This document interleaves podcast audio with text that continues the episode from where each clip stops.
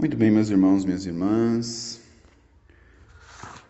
Vamos iniciar mais uma semana de formações. Quero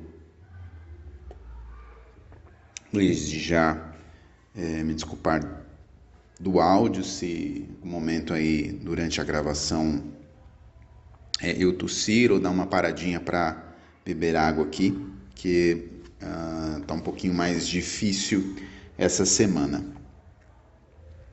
Mas é, nós vamos nessa semana meditar sobre a série Comunhão, onde nós falamos sobre esse caminho de autoconhecimento, esse caminho de cura interior, da cura da autoimagem, da cura da, da nossa afetividade.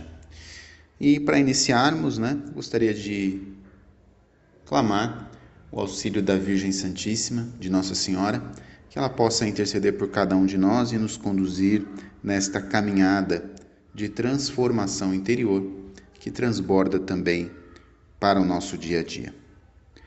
Ave Maria, cheia de graça, o Senhor é convosco.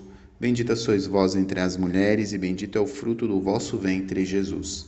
Santa Maria, Mãe de Deus, rogai por nós, pecadores, agora e na hora da nossa morte. Amém. Rogai por nós, Santa Mãe de Deus, para que sejamos dignos das promessas de Cristo. Amém. Muito bem. Seguindo o nosso o nosso caminho, né, dessa série Comunhão, quero só recordar você o que nós já passamos, né? É, nós já passamos ah, no nosso primeiro encontro falando sobre Jesus que fixa o, o olhar sobre nós.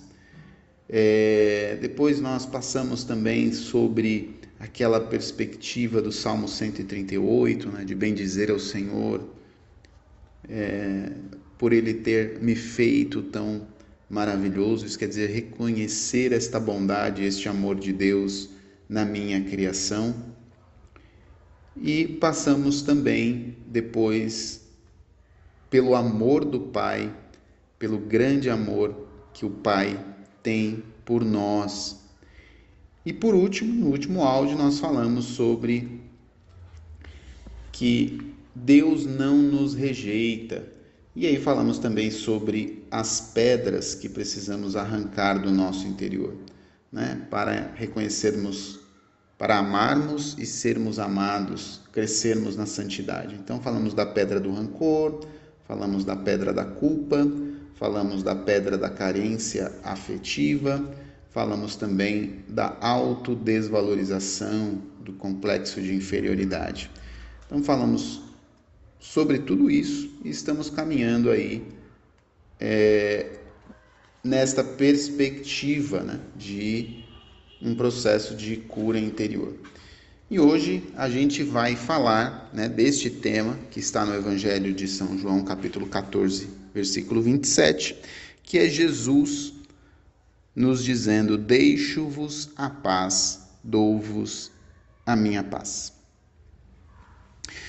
Quando Jesus diz isso, e nós percebemos ou olhamos muitas vezes para o nosso interior, eh, nós não conseguimos compreender e muitas vezes achamos de que esta promessa de Jesus é uma promessa falsa, porque eu não sinto a paz dentro de mim. Mas, para que a gente possa compreender bem isso e, e concretizar de que isso não é uma promessa falsa de Jesus, porque essa promessa de paz, ela não é uma promessa que isenta de dificuldades, de obstáculos. Não, ela é uma promessa de paz, mas que vai nos exigir ao longo do caminho muitas lutas, muito, muito empenho, muita dedicação, muita fortaleza. Dito isso, é, o que eu quero dizer é que esta paz que muitas vezes você não sente dentro de você não é por uma falta de Deus. Isso quer dizer, não é como se Deus tivesse virado as costas para você. Também é muito importante você ter essa dimensão de que a paz não é ausência de dificuldades. Mas então, como é que a gente explica é, muitas vezes essa falta de paz no nosso interior. E como é que eu posso descobrir este caminho da paz do Senhor? Para que a gente possa entender isso, a gente precisa conhecer como é que a gente funciona por dentro. Isso pode inclusive nos ajudar muito a compreender por que muitas vezes eu estou fora desta paz que Deus me promete. Isto vai nos fazer entender também melhor as nossas reações. E entendendo melhor as reações, entender também como Deus pode ordenar com a sua graça para o amor essas minhas reações. Se nós conhecermos bem o nosso funcionamento, o funcionamento do ser, na verdade, nós vamos deixar de ferir a nós mesmos e às outras pessoas em inúmeras ocasiões. E vamos conseguir direcionar a nossa vida para amar a Deus, a cada irmão e a nós mesmos, segundo nos ensina o Evangelho. Mas para a gente compreender melhor a nós mesmos, nós precisamos compreender como é que funciona o ser humano. Como é que funciona a nossa alma? E isso vai exigir um pouco de nós. Então eu vou pedir para que você possa, nesse momento, é, prestar bastante atenção àquilo que eu vou falar. Pode ser que seja necessário você escrever para você entender. É, eu vou usar um pouquinho aqui de filosofia, vou usar um pouquinho de psicologia tomista, é, para que você possa compreender um pouco essa questão da dimensão interior do funcionamento do ser humano. Aquilo que eu vou dizer aqui não é nada que eu tirei da cartola ou nossa, olha que insight maravilhoso, não. Na verdade, isso aqui que eu vou falar para vocês está baseado é, ensinos psicológicos bastante sólidos, mas para que a gente possa ter uma referência muito boa, é, nós temos Santo Tomás de Aquino, que é um grande psicólogo do seu tempo, da era medieval, e que nos dá muito deleite ao falar sobre a alma humana dentro da sua Suma Teológica e, obviamente, muitos estudos também de psicólogos mais modernos, como o Dr. Martin Etivarria, que é um doutor em psicologia é, da Universidade de Barcelona, também é, reiteram esta questão da formação. Então, aquilo que eu vou falar, é, depois de dizer tudo isso, você vai achar, nossa, deve ser extremamente complexo, mas não é. É para que a gente possa entender o ser, para que a gente possa compreender como funciona o ser. Muito bem. Para ficar um pouco mais fácil, eu vou pedir para que você imagine é, o ser humano como se fossem círculos. Um círculo dentro do outro, para que a gente possa entender essas esferas, essas dimensões do ser humano sabe? Círculos concêntricos, né? Que a gente chama, né? Quando a gente vai desenhando um círculo dentro do outro, como se fossem partes mais fundas, vamos dizer assim, é, desse círculo, ou do ser humano, como eu estou falando. E se a gente fosse pegar a parte mais exterior, logicamente que a gente pegaria a parte do corpo, né? Aí eu falo especificamente do, do corpo físico, né? Da, dos órgãos, é, mas não é aí que eu gostaria de gastar o meu tempo.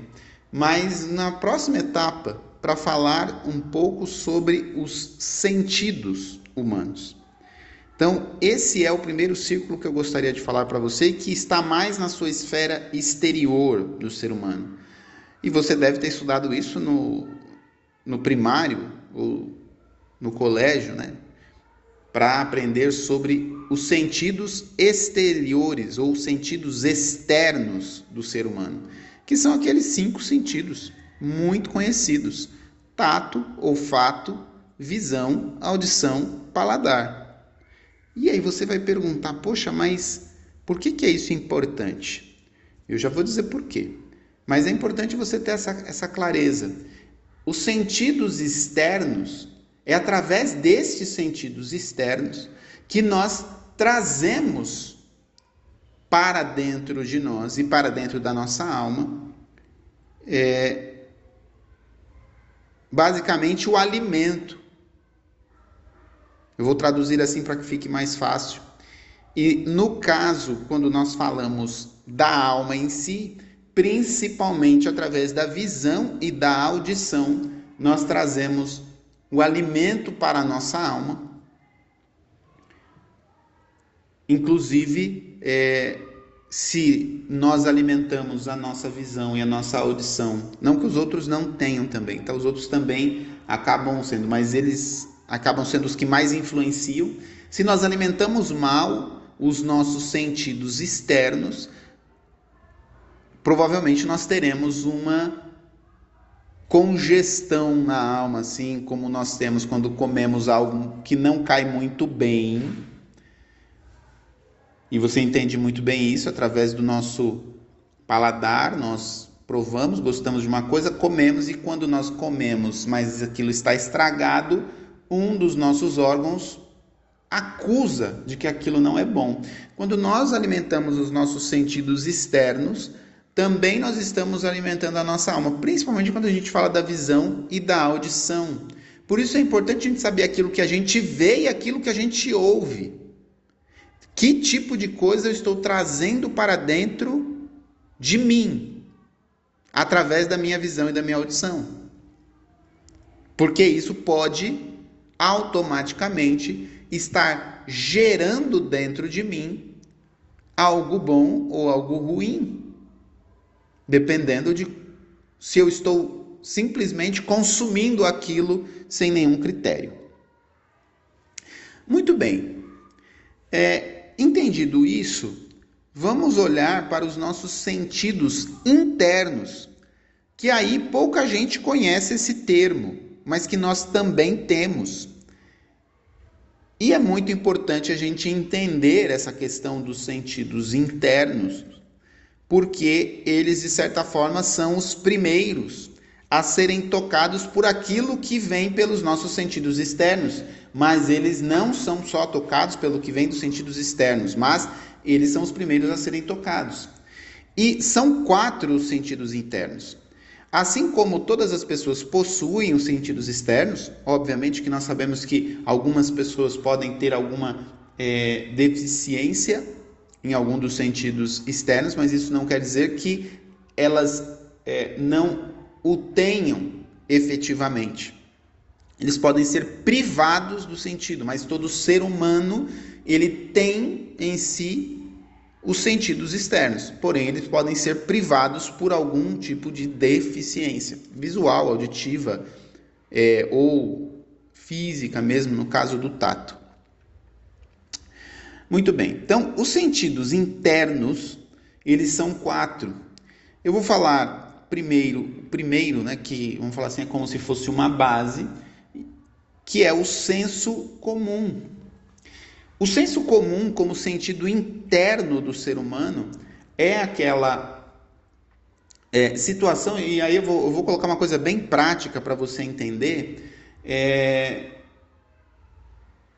até para que você eh, compreenda que às vezes quando a gente fala sobre as questões de é, certo ou errado,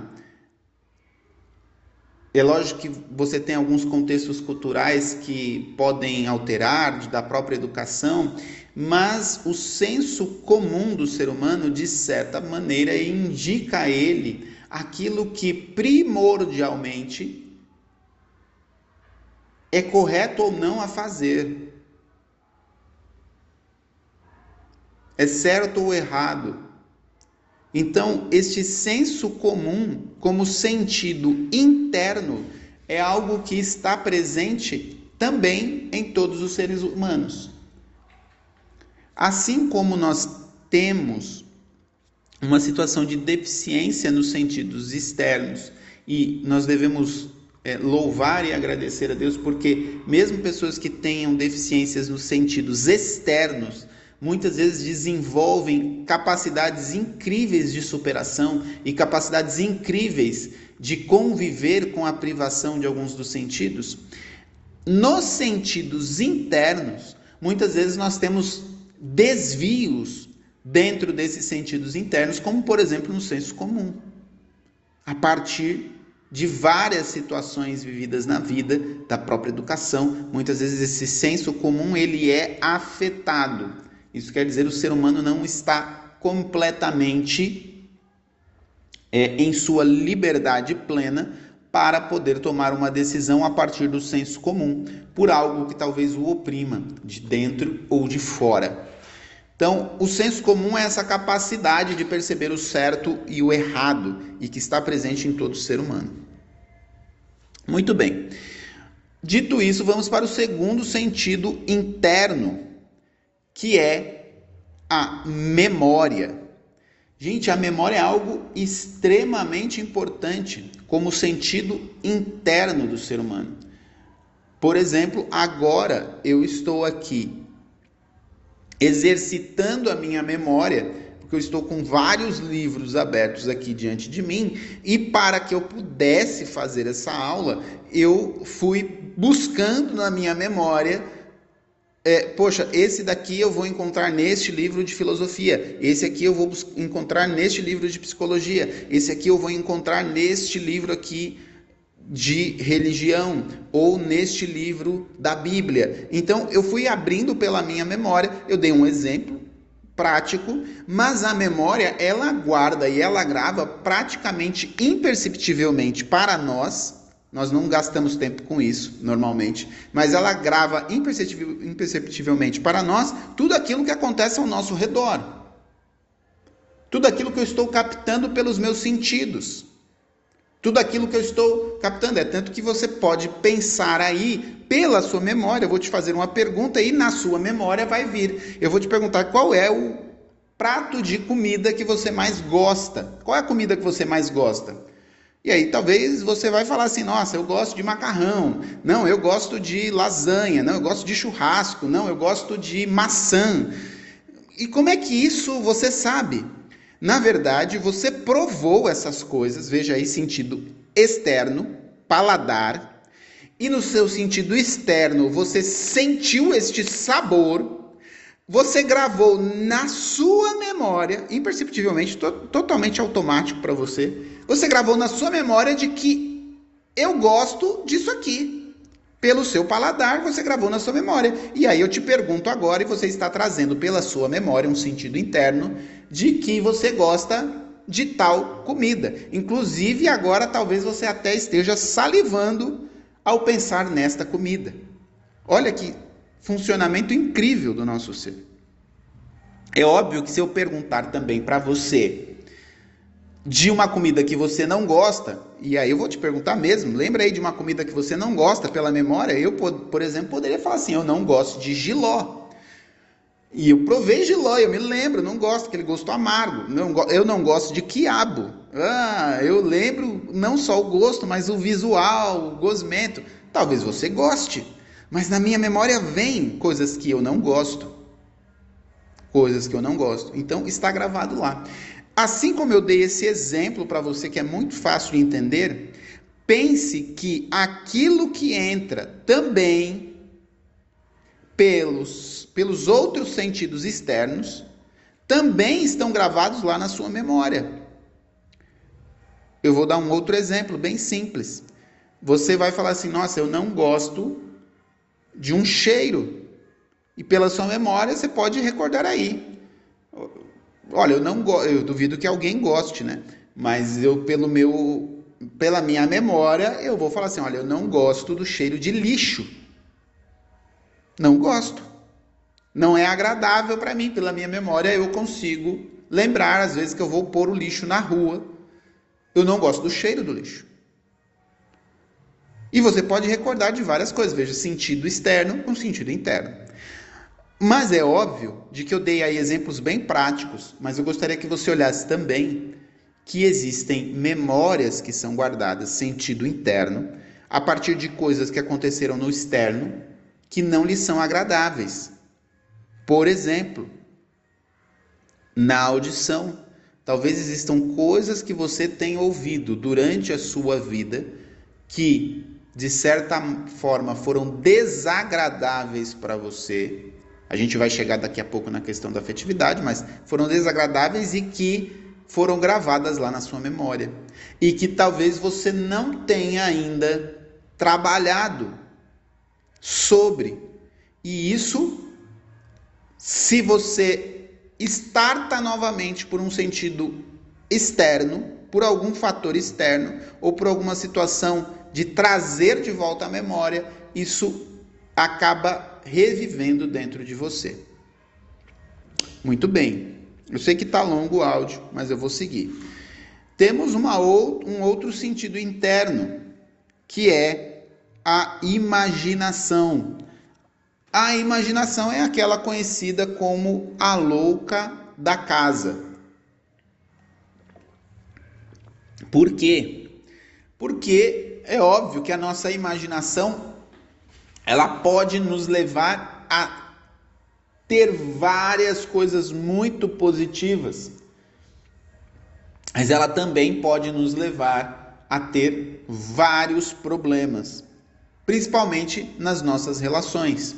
Inclusive, nós poderíamos dizer que talvez uma pessoa que esteja é, com a sua imaginação adoecida, ela provavelmente desenvolverá vários tipos de transtornos, né? de alucinações, de sintomas de perseguição e assim por diante. Por quê? Porque a imaginação é aquela que nós muitas vezes, a partir de um fator externo, captado no sentido externo, ou a partir da nossa memória, nós começamos, imagina, a imaginar sobre aquilo. E essa imaginação, ela pode ser, essa potência imaginativa, ela pode nos levar para algo muito positivo, como pode nos levar a algo muito negativo. E principalmente, ela pode, tanto no lado positivo como no lado negativo, se não bem submetida às potências superiores, que daqui a pouco a gente vai chegar, ela pode nos levar para uma para longe da realidade. Então, por isso normalmente se chama essa potência imaginativa como a louca da casa, porque ela pode nos levar para longe da realidade, se não submetida às potências superiores. Mas a imaginação, ela também é uma potência, porque ela pode nos conduzir de fato a projetar coisas extremamente é, diferentes ou profundas em relação àquilo que nós estamos vivendo, desde quando ela é usada corretamente. Então, a imaginação é esta ou outro sentido interno. Então, falamos do senso comum, falamos da memória e falamos da imaginação. Muito bem. É, como eu disse, na imaginação, só vou reforçar isso, se a imaginação ela se deixa conduzir por algum tipo de desequilíbrio interno, ela pode nos levar de fato a vários problemas de relacionamento conosco mesmo, com Deus e com o próximo. Muitas situações de perseguição, que a pessoa se sente perseguida, a pessoa se sente inferiorizada, ela é alimentada por esta potência imaginativa que está adoecida. Está adoecida por esta autoimagem distorcida. Muito bem, o último sentido interno, o quarto, falamos do senso comum, da memória e da imaginação, agora o último é a potência cogitativa. A potência cogitativa, vamos dizer assim, que é como se fosse uma é uma junção, vamos dizer, é, do nosso senso comum com a nossa memória, mas já com um pezinho no sentido superior da inteligência, porque nós trazemos isso, mas já cogitamos um fato. Então, deixa eu tentar trazer um, um, um fato concreto aqui para ficar um pouco mais fácil. É, eu vou pegar um caso bastante extremo, talvez fique mais fácil para entender. É, imagine que um homem chegue em casa é, do trabalho e a esposa sempre o recebe, e dias em que foi tudo bem no trabalho, ela percebe, percebe pela audição que ele entra e encosta a porta. E dias que não vai as coisas bem no trabalho, ela percebe que quando ele entra, ele bate a porta com mais força. Então, ela percebeu pela audição, quando ele chegou, que tem dias que ele bate a porta mais devagar, tem dias que ele bate mais forte. E depois, quando ela conversa com ele, ela percebeu que o dia que está bem no trabalho, ele fechou a porta devagarinho, dia que não está bem, ele fechou com força. Veja, isto não necessariamente 100% das vezes é verdade. Mas quando o esposo chega e ele fecha a porta, ela ouve. Ela traz na memória que quando ele fecha a porta, existem duas possibilidades. Aí é onde entra a potência cogitativa. Ela está cogitando que se ele, pelo que ela traz na memória, bateu com força, coisa que ela captou pela audição, significa que ele não está bem. Ela está cogitando, ele não está bem porque aconteceu alguma coisa no trabalho. Veja, essa é a potência cogitativa que vai, de certa forma, já trazer um pouco da memória, ligando com a questão da imaginação e mais com o sentido superior da inteligência que a gente vai ver daqui a pouquinho. Tudo bem? Acho que sei que está longo, mas esta aula da gente entender o nosso interior é importante para que a gente possa avançar e compreender por que é importante esse processo de cura interior, de cura da autoimagem, entender o porquê muitas vezes as coisas não estão funcionando bem nesta perspectiva de paz que Jesus nos promete, principalmente quando a gente fala da paz interior, a paz na alma, mesmo quando a tempestade está aí acontecendo a todo vapor. Mas aí a gente tem que falar também, depois dos sentidos internos, eu vou falar antes dos sentidos superiores, que é o último ponto, vou falar um pouquinho da afetividade ou das paixões, como ou emoções, tá? É, Santo Tomás de Aquino vai chamar de paixões e, na verdade, é, se a gente for traduzir na psicologia moderna, na verdade, isso são as emoções, tá? Deixa eu só achar aqui, tá? Ok, já achei. É, São Tomás de Aquino vai é, classificar as nossas emoções humanas, tá? Aqui a gente não está falando, tá? É, de que são boas ou ruins, são somente emoções que elas podem até ter uma aplicação boa ou ruim, mas elas não são na sua essência boas ou ruins, tá? E só para deixar claro, eu não vou esgotar este assunto porque ele é bastante extenso, mas eu vou dar uma visão geral para que a gente possa compreender. Depois a gente pode evoluir nas outras aulas. Quais são as 11 paixões da alma e é onde a gente talvez possa compreender mais a nossa afetividade humana, as nossas emoções humanas? As 11 paixões, é, Santo Tomás vai falar na Suma Teológica, é, dividindo ela em dois grupos.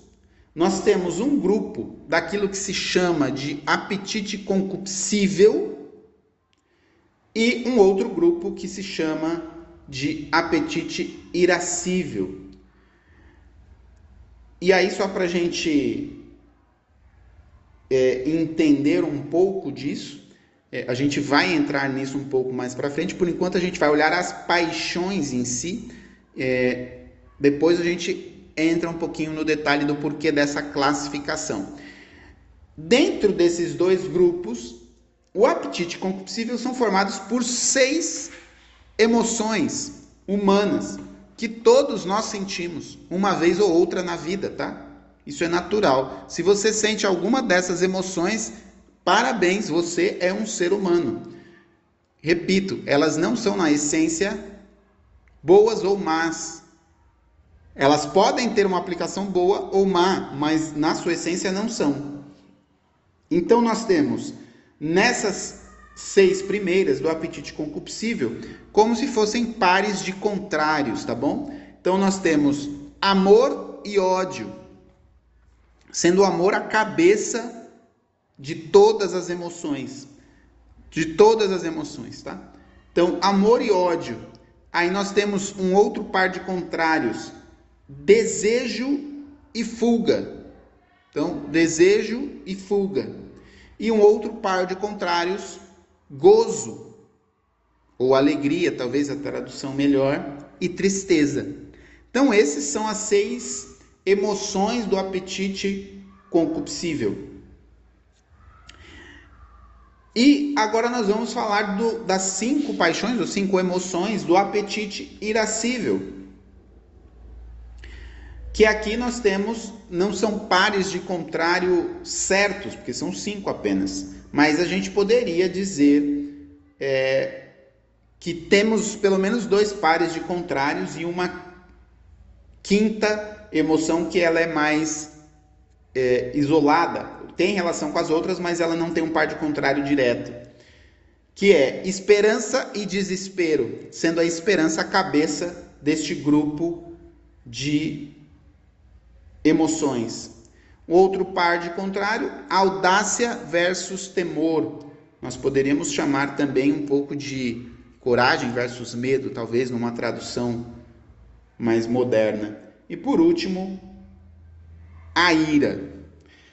Repito, não vou entrar é, tão no detalhe, até porque o áudio já está bastante longo, mas para que você possa entender, eu vou repetir as 11 emoções e repito, elas na essência não são boas ou ruins, são emoções humanas que estão no ser humano. Se você sente alguma delas, parabéns, você é um ser humano.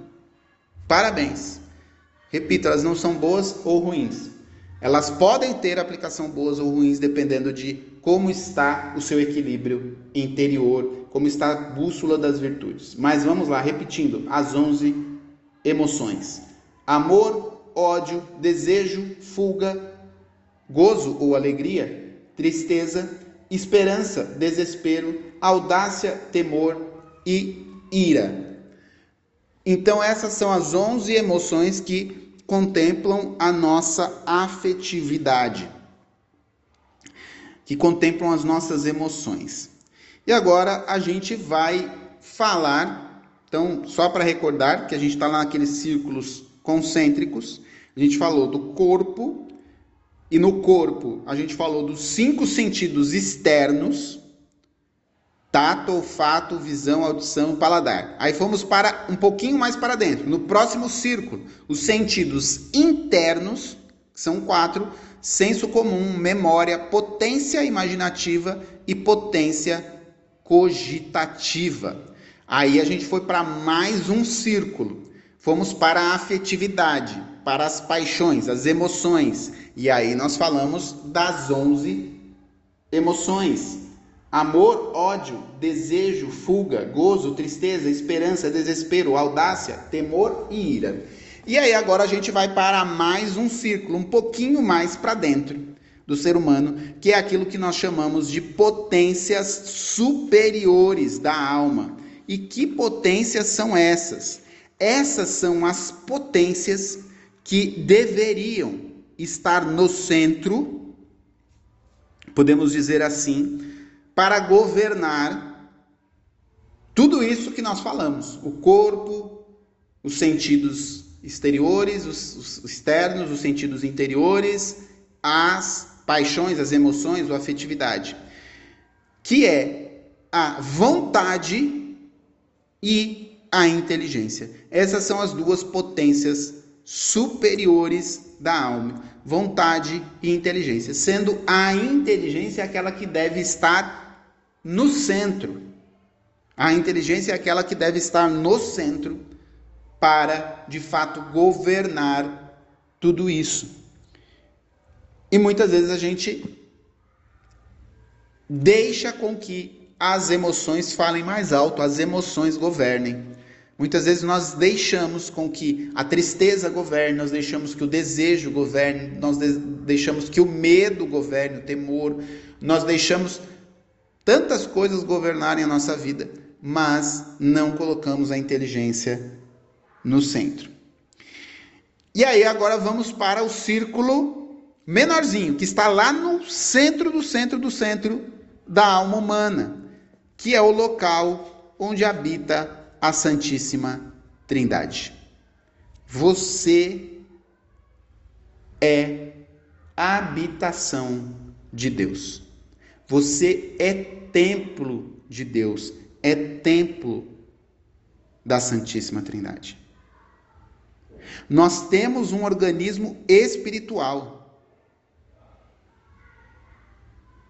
A nossa alma é um organismo espiritual que está lá habitado por Deus, além de tudo isso que eu falei, mas também formado pela graça santificante, pelas virtudes, pelos dons do Espírito. Um mundo imenso dentro da sua alma. Infinito, porque somos imagem e semelhança de Deus. Imagine tudo isso que eu te falei até aqui nesse momento, mas para além disso, você que está em constante mudança, seja exterior, seja interior. Veja, diante disso que eu te falei até aqui, você imagina o tanto de informação que você vai consumindo através dos seus sentidos. E como isso vai mudando o seu interior e como você vai reagindo a tudo isso. Eu dizia para o meu pai, a, essa semana ou semana passada, falando, pai, eu vejo como as pessoas têm adoecido durante a pandemia, adoecido mentalmente, né? adoecido psiquicamente, afetivamente, emocionalmente, as pessoas têm adoecido muito. É, e eu disse para ele, é, por quê? Porque as pessoas, obviamente, por uma questão é, até muito correta, eu diria, as pessoas têm ficado mais em casa, porque é necessário. Por conta de todo o processo pandêmico que nós vivemos, foi necessário ficar mais em casa. E em casa, a decisão de muitas pessoas foi assistir TV ou ficar navegando na internet e querendo saber notícias da pandemia, por exemplo. E eu disse para ele: é, nós não podemos fechar o olho à realidade de tudo que está acontecendo, de tantas pessoas doentes, de tantas pessoas é, morrendo e de tantas situações difíceis, econômico, saúde, hospitais cheios, nada disso a gente pode fechar os olhos a esta realidade. Seria uma ignorância fechar os olhos a essa realidade. Seria uma ignorância. Porém, ao mesmo tempo, eu não posso passar o dia inteiro bombardeando os meus sentidos com desgraça, desgraça, desgraça, desgraça. Porque é óbvio de que se eu estou bombardeando os meus sentidos externos, e aí principalmente a visão e a audição, com desgraça, desgraça, desgraça, e aí eu estou falando desgraça porque, afinal de contas, toda esta pandemia é uma desgraça. Eu digo, é, é uma situação terrível. Acho que ninguém está feliz com o que está acontecendo. E você bombardear os seus sentidos externos. Repito, não pode fechar. Eu não estou falando que não é para ver jornal, nada disso. É óbvio que nós precisamos estar bem informados, é, ter o máximo de informações, mas se eu passo o dia todo vendo isso, é óbvio de que isso vai ter uma reação dentro de mim. Vai ter uma reação na minha memória, vai ter uma reação na minha imaginação, vai ter uma reação naquilo que eu estou cogitando para a minha vida e para a vida da minha família. Vai, é óbvio que vai ter uma situação que vai se refletir nas minhas emoções, e aí eu estou falando de emoções humanas, no medo, no desespero, emoções humanas. Eu não estou falando de emoções desumanas, eu estou falando de emoções humanas. Se você tem medo, se você tem temor, se você tem desespero, você é um ser humano. Só que se você está alimentando pelos seus sentidos tantas coisas ruins, é óbvio que você pode estar fazendo com que essas emoções se aflorem. Se aflorem. E automaticamente afetem muitas vezes a sua vontade e a sua inteligência. Então, quando nós somos bombardeados no nos nossos sentidos, nós vamos gravando isso no nosso interior. E nós vamos gravando também essas reações. E muitas vezes Diante de um mesmo cenário, uma pessoa pode ter uma reação e outra pode ter outra. Quando nós olhamos para tantos filhos e filhas de Deus que vivem, por exemplo, a síndrome do pânico, e inúmeras pessoas neste tempo têm vivido isso, nós devemos ter, primeiro, esta consciência de que, daquilo que a pessoa está passando, da luta interior que ela está passando. E ao mesmo tempo nós podemos perceber que ela tem uma reação diante da realidade que talvez seja diferente da reação que você tem da realidade e que talvez você não compreenda o porquê ela tem essa reação, mas eu estou dando algumas pistas para você hoje por que desta reação. Ela está ferida na sua afetividade, nas suas emoções, ela está ferida na sua memória, na sua imaginação.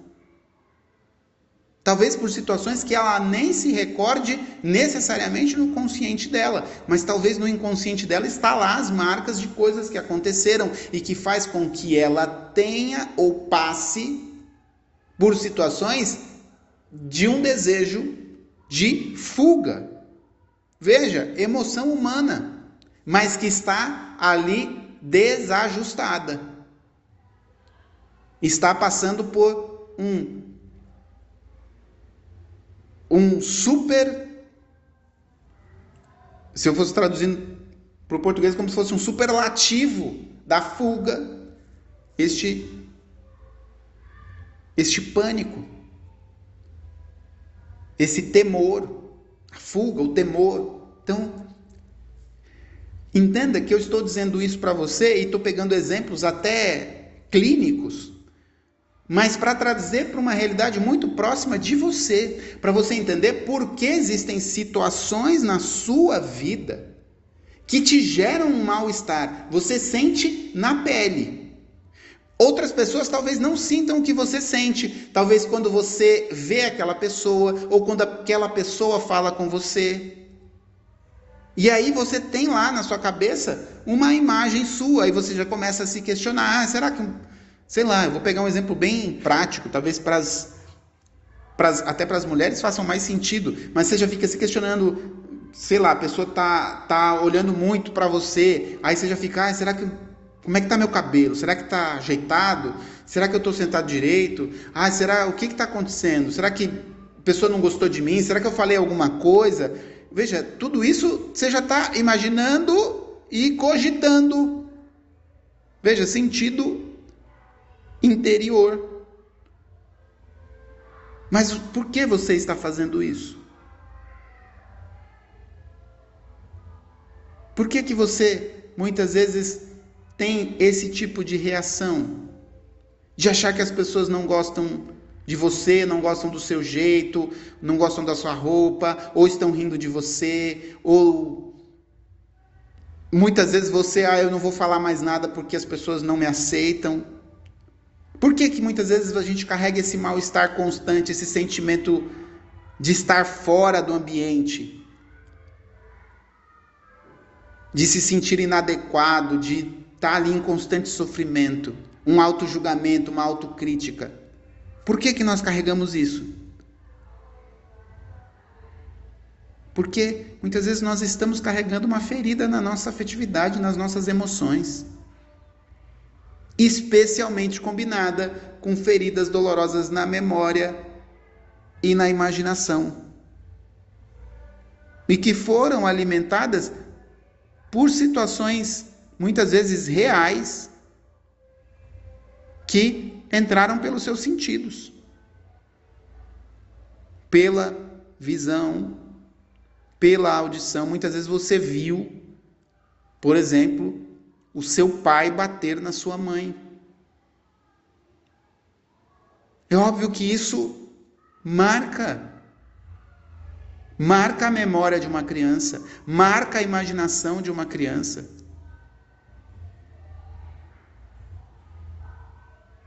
Muitas vezes isso faz com que eu dei mais um exemplo, mas é óbvio de que esses tipos de marcas, e existem tantas possibilidades, vão gerando, na verdade, uma dificuldade para amar e uma dificuldade para ser amado.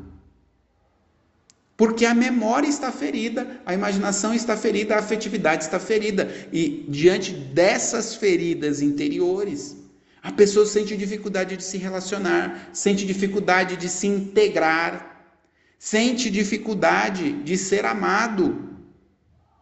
Porque sempre está desconfiando da outra pessoa, mesmo que não haja motivos específicos, mas como a experiência foi vivida foi muito negativa, ela sente essa dificuldade de se relacionar. Mas não é isso que Deus quer para nós. Apesar de ter tantas realidades duras na nossa vida que nós carregamos, eu poderia contar inúmeras da minha vida. Como você também poderia contar inúmeras da sua vida. Mas diante de tudo isso, Deus nos quer dar essa paz interior, essa paz profunda. E que nasce de um amor profundo a Ele.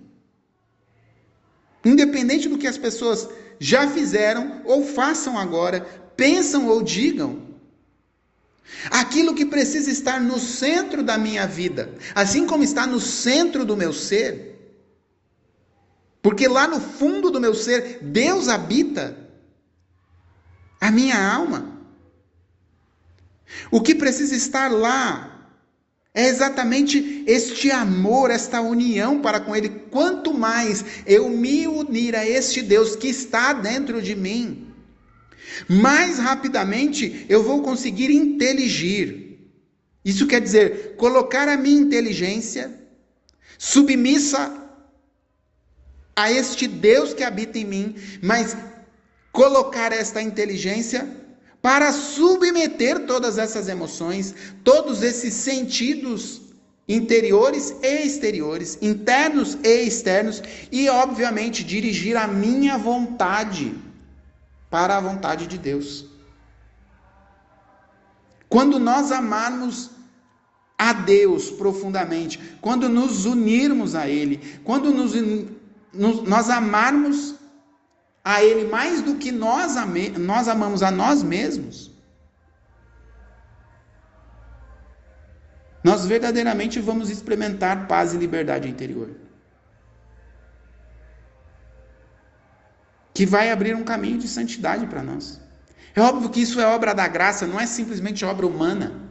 É obra da graça de Deus também em nós.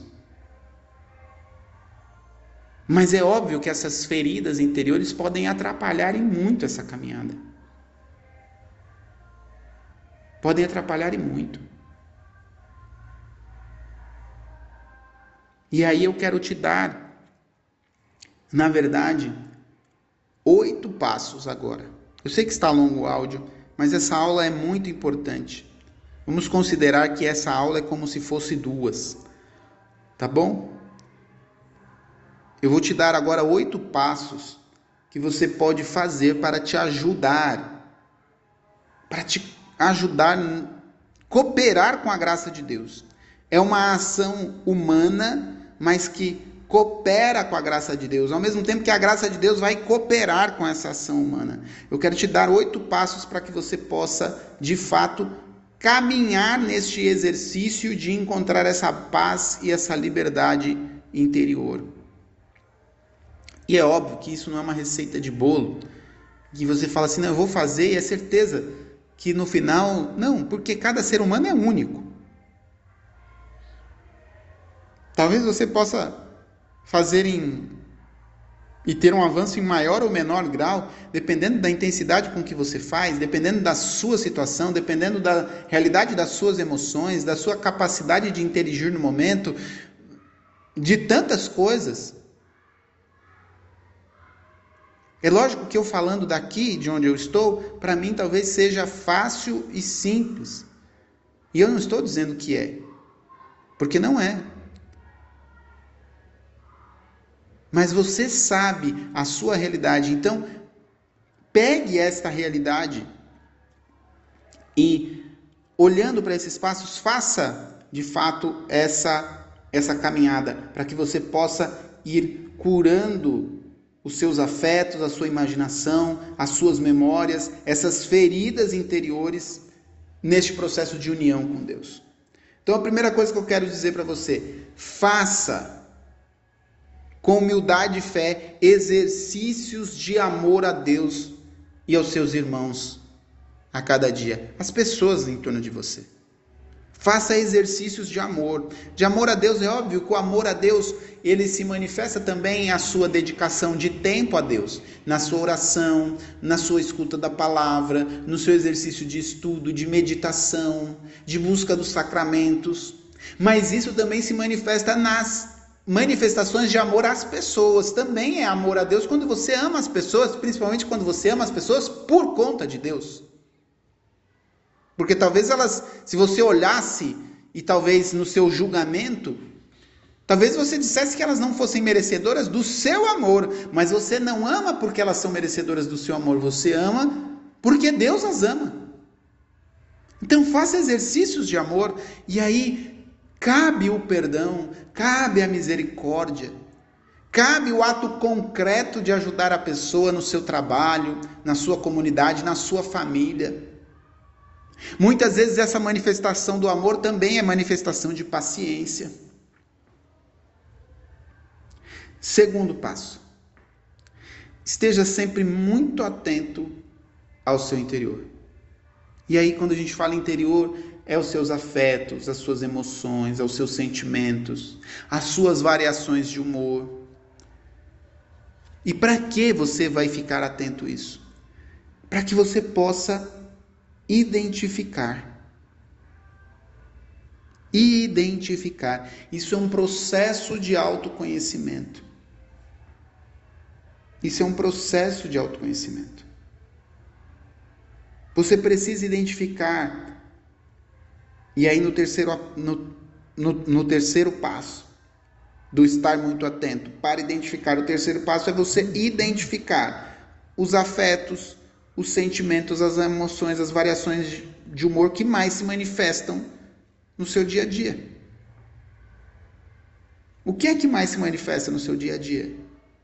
É amor, é ódio, é ira, é temor, é audácia, é fuga, é desejo, é alegria, é tristeza, é esperança, é desespero. O que é que manifesta mais no seu dia? Por que, que você tem essas variações. E aí é o quarto passo. Quais são as ocasiões que você se sente assim, inadequado? Veja, você está atento ao que está acontecendo, você identifica quais são os afetos, quais são as variações de humor que mais se manifestam. Quarto passo, você identifica quais são as ocasiões que isso acontece. Quinto passo, você vai trazer pessoas concretas do seu dia a dia ou tipos de pessoas que fazem você sentir essa inadequação. Esse sentimento ruim. Sentimento realmente de inadequação social, religiosa, familiar. Você vai trazer isso. E aí, no sexto passo, você vai identificar qual é a raiz deste sentimento de inadequação. Veja, você faz exercícios com humildade e fé de amar a Deus e de amar o irmão. Só que dentro desses exercícios do dia a dia, é óbvio que você vai observar dentro de você, no segundo passo, que existem variações. Você vai identificar, você vai estar atento aos sentimentos que você tem, às suas emoções e às variações de humor. A partir disso, você identifica quais são esses afetos, quais são esses sentimentos, quais são essas emoções, quais são essas variações.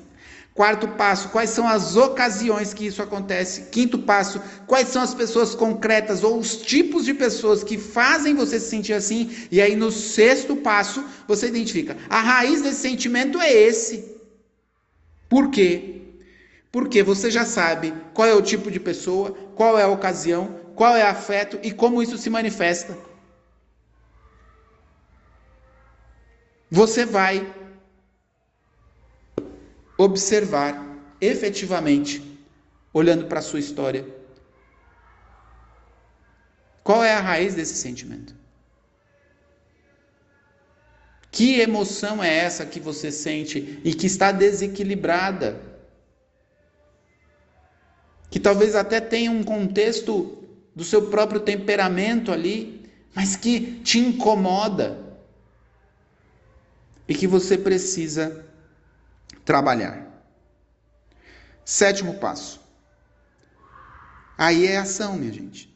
É mudar por vontade própria a sua atitude. Mudar a sua atitude. Se você tem reagido mal, e aí o reagir mal não quer dizer só mal com o outro. Pode ser que você esteja reagindo mal com você. Que você esteja, de certa forma, renegando a si mesmo. Ou você está agindo mal com Deus. Por exemplo, você está cedendo a situações que sejam de pecado. Ou talvez você esteja maltratando pessoas. Você está se sentindo mal na sua própria pele. Você precisa mudar a sua atitude diante disso, por vontade própria. Veja, lembre-se que você está inteligindo Sentido superior da alma, inteligência e vontade. Uma vez que você está inteligindo, você precisa direcionar a sua vontade. A vontade, ela é um sentido superior. Oitavo passo. Evite conscientemente atitudes de auto boicote atitudes em que você boicota a si mesmo. E isso, minha gente, acontece mais do que a gente pode imaginar.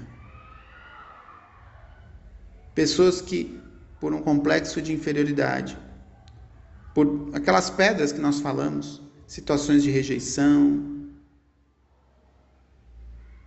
têm uma autoimagem muito negativa, então acham que não podem ter sucesso, que não podem dar certo, que não podem conquistar, que não podem concretizar, que não podem terminar determinadas atividades, não podem concluir uma faculdade. Pessoas carregam uma profunda imagem de derrota de si mesmo, de indignidade, de inadequação, como nós falamos aqui. E boicotam a si mesmos, fazem um auto boicote. Então, convido você a fazer esses oito passos, a exercitar-se. Faça mesmo esses oito passos. E até faça escrevendo, faça uma lista se você precisar. E vá para diante do Santíssimo Sacramento, converse com Jesus sobre cada uma das suas emoções, cada uma das situações, cada uma das pessoas. Os seus planos de mudança, converse com Jesus e peça a Ele a sua graça, peça a Ele que te cure, peça a Ele que te cure, peça a Ele esta graça que toque no seu coração, que faça você mudar de atitude diante dessas inúmeras situações. E aí eu também te convido a fazer um outro exercício. Porque assim como você talvez passe por isso, ou talvez não, talvez você conheça alguém que passe por isso. Então eu quero te convidar a duas coisas. Primeiro, se você conhece alguém que se sente rejeitado, rejeitado pela família, rejeitada pelos amigos, rejeitada pela comunidade, rejeitada na escola, rejeitada no trabalho, uma pessoa que talvez sofra bullying, que é tão, um termo tão comum, mas eh, basicamente a gente está falando muito disso aqui. Você percebe talvez aquela pessoa que gostaria de ser mais acolhida na comunidade, no trabalho, no colégio, talvez na família. Peça ao Espírito Santo que lhe mostre essa pessoa. E você vai fazer um exercício de amor. Você vai ligar ou vai enviar uma mensagem para essa pessoa. Simples, simples, simples, só para dizer assim: olha, quero dizer que vi isso aqui, lembrei de você, queria falar para você como você é importante, quero te dizer que, poxa, você é uma pessoa especial na comunidade, no trabalho, você tem valor, Poxa, faz um, um, um exercício de amor. E eu convido também que você, se você sente no seu coração que tem outras pessoas que seria importante ouvir esta aula, por mais que seja uma aula que esteja no meio da série, se você entende que tem alguém que precisa ouvir essa aula, não tem problema nenhum. Você pode pegar este áudio, pega o título, pega o áudio, tá aí no Telegram e encaminha para a pessoa no Telegram. Se você conseguir mandar no WhatsApp, manda no WhatsApp, não tem problema nenhum. Eu não consigo mandar, tá? Mas se você quiser conseguir, quer compartilhar com alguém que você acha, puxa, essa pessoa precisa ouvir essa aula, ela precisa compreender melhor isso, manda ver. Faz aí, copia e manda para essa pessoa. Aproveita, convida ela também para seguir o nosso canal, para que ela possa também caminhar conosco nesse itinerário formativo. Sei que essa aula foi longuíssima em relação às outras que a gente já fez, mas ela é extremamente importante diante daquilo que a gente precisa conhecer. E eu só posso terminar pedindo verdadeiramente que Jesus nos deixe a sua paz. Nos deixe a sua paz. Não a paz que o mundo dá, mas a paz que vem dele. Que do coração de Jesus possa agora jorrar a paz sobre mim, sobre você, sobre a sua casa, sobre a sua família. Deus possa abençoar você, te dar a graça da compreensão, do entendimento, da sabedoria. Que Ele possa, assim como fez com seus discípulos, abrir a nossa mente para compreendermos as Escrituras, para compreendermos a Sua vontade e assim vivermos a paz em nossa vida e levar a paz também para os nossos irmãos e irmãs que necessitam. Deus abençoe você.